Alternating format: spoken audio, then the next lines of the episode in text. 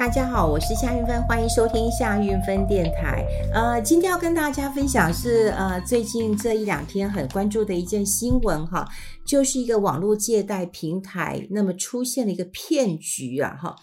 呃，当然有一个呃很重要的代言人哈，整个新呃新闻的一个重点就是盛竹如代言的。好，这是一个不动产借贷平台，好，那叫 IMB 哈。那这个平台的负责人呢，他用假债权真吸金的方式诈骗了二十五亿元的资金。那之前呢，他已经有召开一个协调会，说他会负责到底。可是这两天他又不见了。那现在这个 IMB 的自救会呢，大概有超过一千人了。好，今天最重要的一个新闻在于第一个。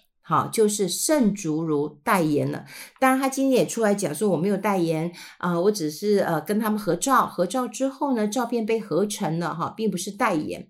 那第二个是有一个财经系台大财经系的女生，好，我刚刚还在看完她的 YouTube 频道，那么看完了她的一个嗯影片了哈，说实在有点不忍心，为什么一个年纪轻轻的，然后她一直讲我是台大财经系的，我也被骗了。好，那为什么被骗？我们待会也可以跟大家来呃聊一聊了哈。好，这个叫 P to P，我我要讲的是，我这边也要个爆爆个爆个雷哈。其实类似这种 P to P 的啊、呃，不管是演讲活动、线下线上的活动，呃，已经有好几家找我去演讲。呃，甚至有人也开出啊、有的公司也开出高的价位找我去代言啊、就代言啊，这费用真的很高，也的确是让我的呃助理都觉得不可思议的。后来他们也问我说：“老师，那你要不要接？”因为我们都会开会嘛，会讨论一下了哈。呃，后来呃公司帮我决议就是没有接哈。那当然我也很庆幸。呃，他们做这样的一个决定了哈。那我不知道盛祖如先生他的呃这个经纪公司是怎么样的处理的。这个可能每个人对于这样的一个呃网络借贷平台可能有不同的一个认知啊。我先讲，我先讲好。那什么叫 P to B？这个叫网络借贷平台。呃，很多人可能听过叫 P to P，好，P to P。那 P to P 这个 P 两个 P 是什么意思呢？是 peer to peer，好，那当然也可以说 person to person，好，就 P 对 P 嘛，好。那这什么意思呢？就是直接去除银行的中介。直接没合借跟贷，你看我们现在要借贷，是不是要透过银行？银行要不要跟你收手续费？银行要不要跟你收这些呃借贷的费用？要嘛，那费用会不会高一点？会。那银行要不要借给你？诶，也要看他。高兴与不高兴，那当然不是高兴与不高兴啊，也就是看他的啊、对你的抵押品是不是他认同的，也就是大家都知道，呃，过去可能很多人以为说我跟银行借钱好像是衙门一样，因为我根本不知道他会不会同意嘛，哈。好，那现在呃，的确是民间有一些借贷的叫 P to P，有时候我不要管银行了，我不要进衙门，可不可以？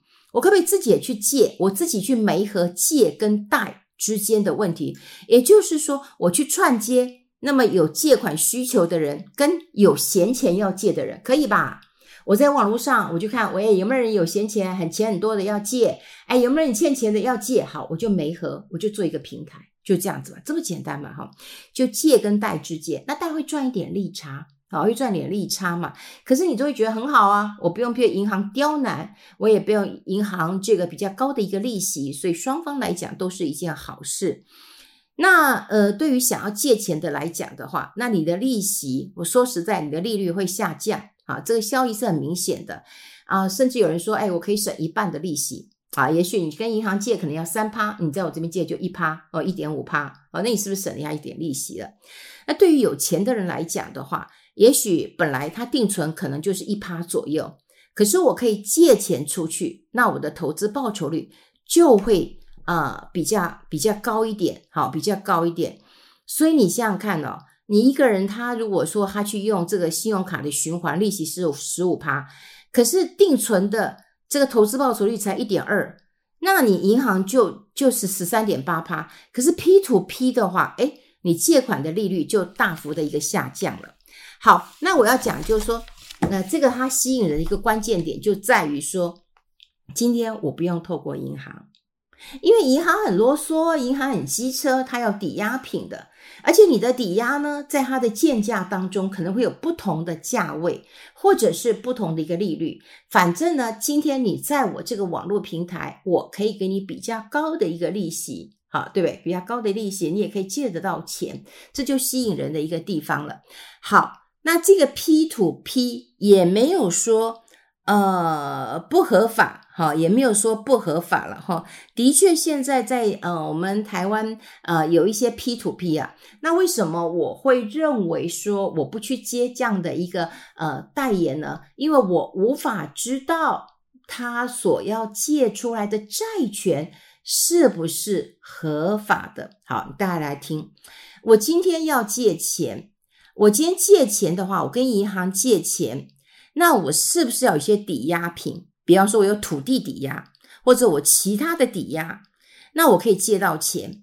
然后我借到钱之后呢，哎，我借到钱之后，大家想想看，哎，我就有一笔土地，我这笔土地跟银行借不到钱，因为可能银行会认为我这个不是蛋黄区，我不是蛋白，我甚至蛋壳。好，所以银行不借我钱。可我明明就有土地啊，你为什么不借我钱呢？好，我今天可能有五百万的一个土地了，那我借不跟银行借不到钱。那于是呢，我就用 P to P 的一个方式，我去民间的网络借贷来借钱。那我就告诉你说，我房子抵押给你，我土地抵押给你嘛，这个价值有五百万嘛，对不对？那你可不可以借我一点钱呢？诶，他可能想到了，嗯，可以哦，我可以借你钱，对不对？对，因为你有抵押品在我这边嘛。那假设我今天借了钱之后，我付利息给你。好，付利息给你，然后呢，我还可以把你这些债权再包装，因为你付利息给我了，那我就再包装说，哎，你要不要买我这些债权？那我买了这些债权之后呢，可以付你比较高的一个利息。好，我这样讲的时候，我们先请大家来回顾一下，当时房地美跟房利美，也就是在。呃，雷曼兄弟发生事情的时候，我们先来想想看发生了什么样的一个事情。在雷曼兄弟发生事情的时候呢，重点来了，也就于像房地美、房利美。什么叫房地美、房利美？也就是说。我今天我是一个乖乖的缴钱的一个贷款户，我今天有房子，那我去抵押给银行，那我每个月呢是不是就要缴贷款？因为我跟银行借钱嘛，我就缴贷款。好，那银行会不会觉得说啊，你的二十年房贷、三十年房贷，我很麻烦呢，对不对？虽然你每个月都有借钱我给我，可是问题是我要二十年、三十年我才拿到我的这个所有的一个利息跟我所有的一个资金。那于是呢，他就把这个债券。我们跟银行抵押，我们拿房子去抵押，我们是不是欠银行钱？这是个债权。这个债权之后，我在包装，我在包装出去之后呢，我就跟别人讲说：各位啊，这些去缴房贷的人呢，都是非常呃遵守规矩，他们是呃公军公教人员，他们都有这个呃固定的收入啦，他们有很好的一个呃缴息的一个状况。所以，如果你买我这个债权，这个债权是空的。你买我的债权的话，我可以付利息给你八趴、十一趴。诶，各位，你想想看，银行为什么要做这件事情？第一个，我把钱贷出去了，放出去，我是不是要把钱放出去？那我钱收回来，我的房贷要二十年、三十年，我再设计一个衍生性金融商品，我再把这些债权包装出去卖给其他的人。请问一下，我这钱是不是就收回来了？比方说，我放出去一百亿，那我是不是就收回来一百亿？因为你们会来买嘛。有人会认为说，诶我这个债权是 OK 的，为什么？因为这些人都军公教，这些人他们都有房地产来这边做抵押。如果房地产呃他们不缴钱的话，他们付不出利息的话，对不起，我就把他房子拍卖了，拍卖我还有残值，我可以付给你们，所以你们真的是不用担心的。讲法都是一样的，对不对？大家想你都知道嘛，哈。那更何况房地美、房利美当时都都是后。啊、有政府的一个保证，就是说，哎，这些都军工教，这些都有缴收入的，你干嘛担心了？后来房地美跟房利美都出事了。那我们回过头来讲这个案例，这个案例呢是一个网络的借贷平台。好，那如果说今天他只是认为有一些人他没有办法去从银行借到钱，的确是有一些中小企业没有办法跟银行借到钱。好，比方说他的抵呃不不动产做抵押。好，你这不动产不值钱啊，你今天在蛋黄区，你可能值一千万，拜托，你是蛋壳哎，或蛋壳以外了，不值钱嘛。你今天要一千万抵押给我，对不起，我只借你两百万，这跟贷款一样。你告诉我说我这是个汉代的玉，我价值千万，但是我现在银行，我现在的贷呃那个当铺就告诉你说不，对不起，不值不值，只值一百万，你要不要？好，这是一个问题，好，这是一个问题，好，好，那于是就有民间的一个说，哎，没关系，那我可以帮你想办法，也就是说你真的有土地，那你我去帮你找到土地的质押设定，然后呢，我再把你这个债权呢包装以后卖给其他的投资人，那也就是说，我今天就跟投资人讲说，哎，企业有抵押土地哦，好，那你借权之后，债权就在原始借款人的手上，于是呢。我借款人呢，就有这个五百万的债权，而我这个五百万的债权，我刚刚只是举例子啊，五百或一千万都可以了哈。然后我呢，用一万、两万、三万、五万的方式能够出售。好，出售的原因都告诉你说，哎，我这个有债权，我有抵押品，我有土地，好，所以你们不用担心。你借钱给他，你借钱给他，我可以给你八趴、十一趴的利息。他如果付不出来，没关系，我就把他的房子拍卖了。拍卖以后清算，我还可以还你钱。好，于是很多人就相信了哈。所以过去用这样的一个这个 IMB 这个方式，都是用这样的方式，所以报酬率是五趴啊、十趴、八趴左右。好，但是后来发现一个状况，它不是真的借贷平台。为什么？它开始搞鬼了。它有一些，它有一些公司经营了，它亏损了，它就挪用这边的钱。那我没钱怎么办？我就做一个假债权。也就是说，我今天有个假的，我什么都是假的。我标一个土地啊、我这个土地一有人一千万要质押给我，然后我把它设定说它是一个债权，然后你们借他钱，好，我可以告诉你说，哎，我之前只有五趴八趴，但我现在给你十一趴，你要不要？要嘛，你要贪高利嘛，好，十一趴要不要？好，要了这个高利十一趴，对不对？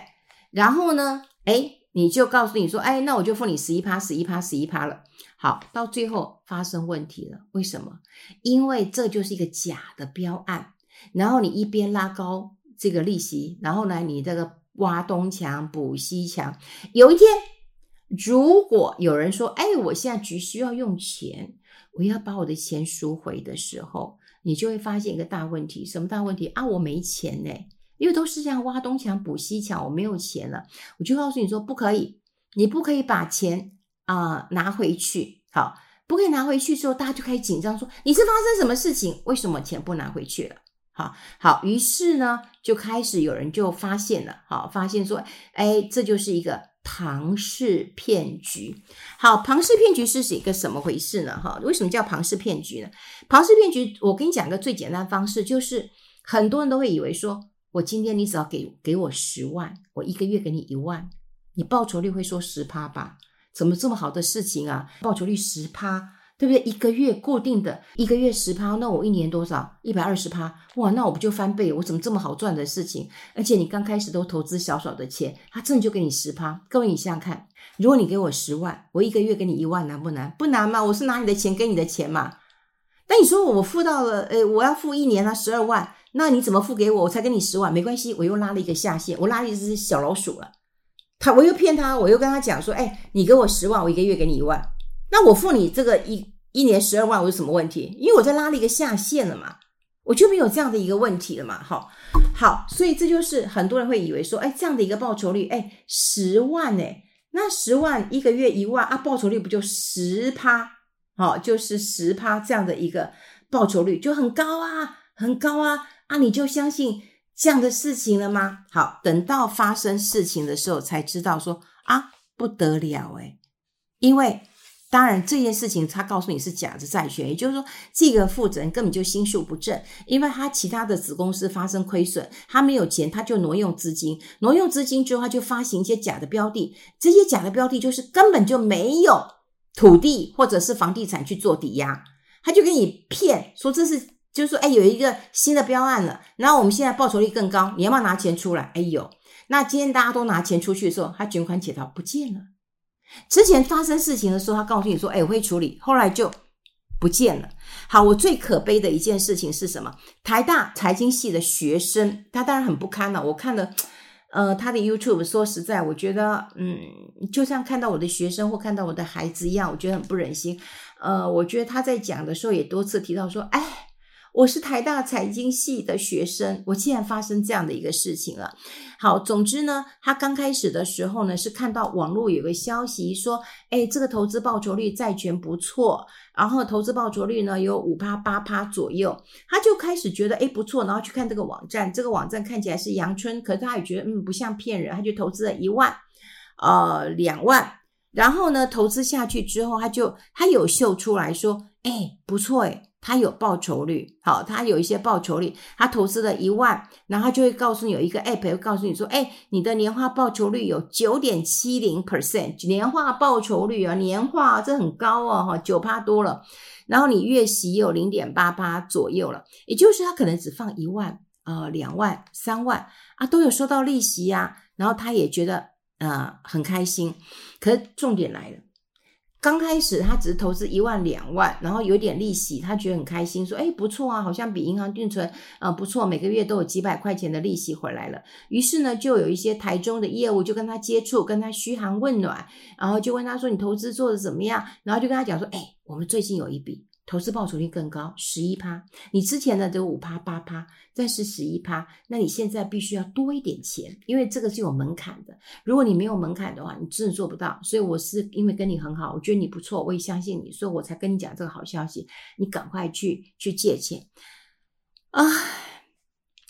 然后我就觉得说哈，这个女生她是台大，我我要讲就是台大财经系啊，她怎么讲你知道吗？她就说，哎，年利率八趴。那我去跟银行借钱的话，哎，一波一趴两趴，那我这样子就觉得说，哎，我可以 cover 这些借钱的利的的利率嘛，对不对？然后呢，他也讲到一个点，我觉得很重要。他说他也曾经怀疑过，这是不是一个骗局？因为他台大财经系的，拜托，这也是资优生了。可他讲了一句话，他说：“我相信我不是坐在最末班车的人。”他也知道庞氏骗局，他怀疑过。在这个过程当中，他有怀疑过说：“诶，我是不是最后一只老鼠？对不对？因为只要不断的拉钱，呃，进来之后，我就可以付得起我的利息嘛。那我是不是最后一只老鼠呢？”他想说：“我怎么样都不会是最后一只老鼠，所以我没有问题啊。反正我赚一波我就走啊，我怎么有问题呢？对？最后一天一定是最后一只老鼠啊。好，所以他就觉得说没关系，我不会是最后一只老鼠。反正呢，只要我本金利息可以拿出来，我就走人了。”啊，我看完这位小女生的一个 YouTube 之后，其实我觉得蛮难过的。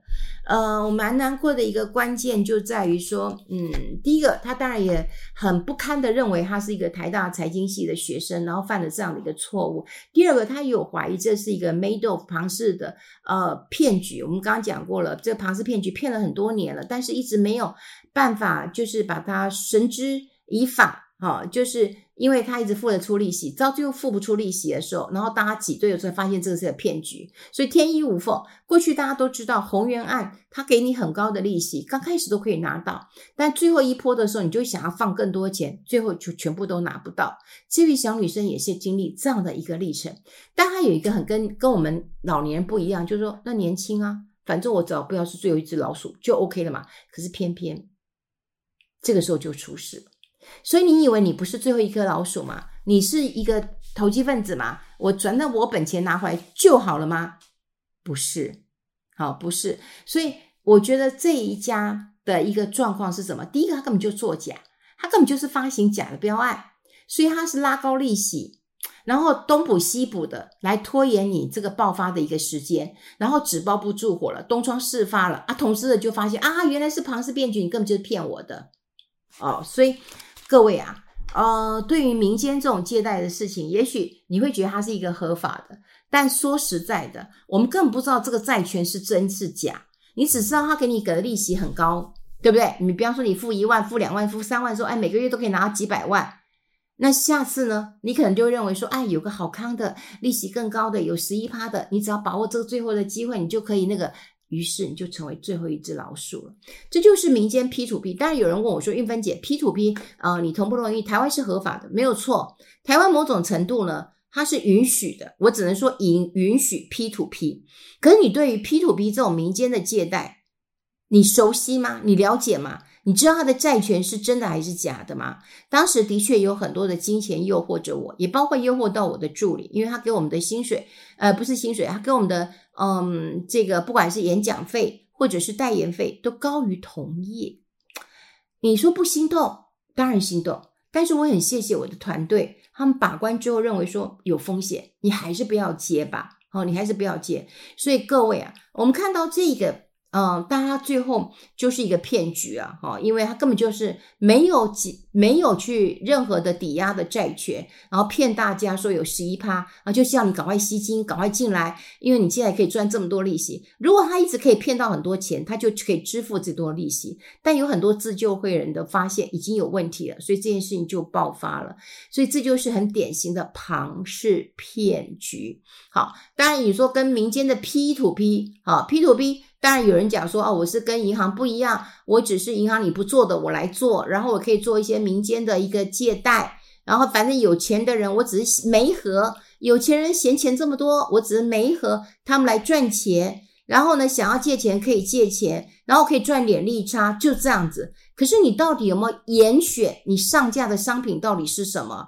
你这些债权是真的吗？如果你蓄意作假的话，投资人该怎么办？这是一个大问题。我觉得这也是台湾要监理的一个部分了。好，呃，走大走大陆赚大钱，请大家还真的不要相信这些，嗯，旁门走道。嗯，这个很容易出状况的，好，所以我把这个 P to P 这些新闻跟大家来做一个分享，对不对？特别你想到房地美、房地美都出过这样的一个事情的时候，你怎么能够相信？好，民间的企业它不造假，好，它为什么要做这样的一个事情？这个平台，嗯，提醒大家多加的留意一下。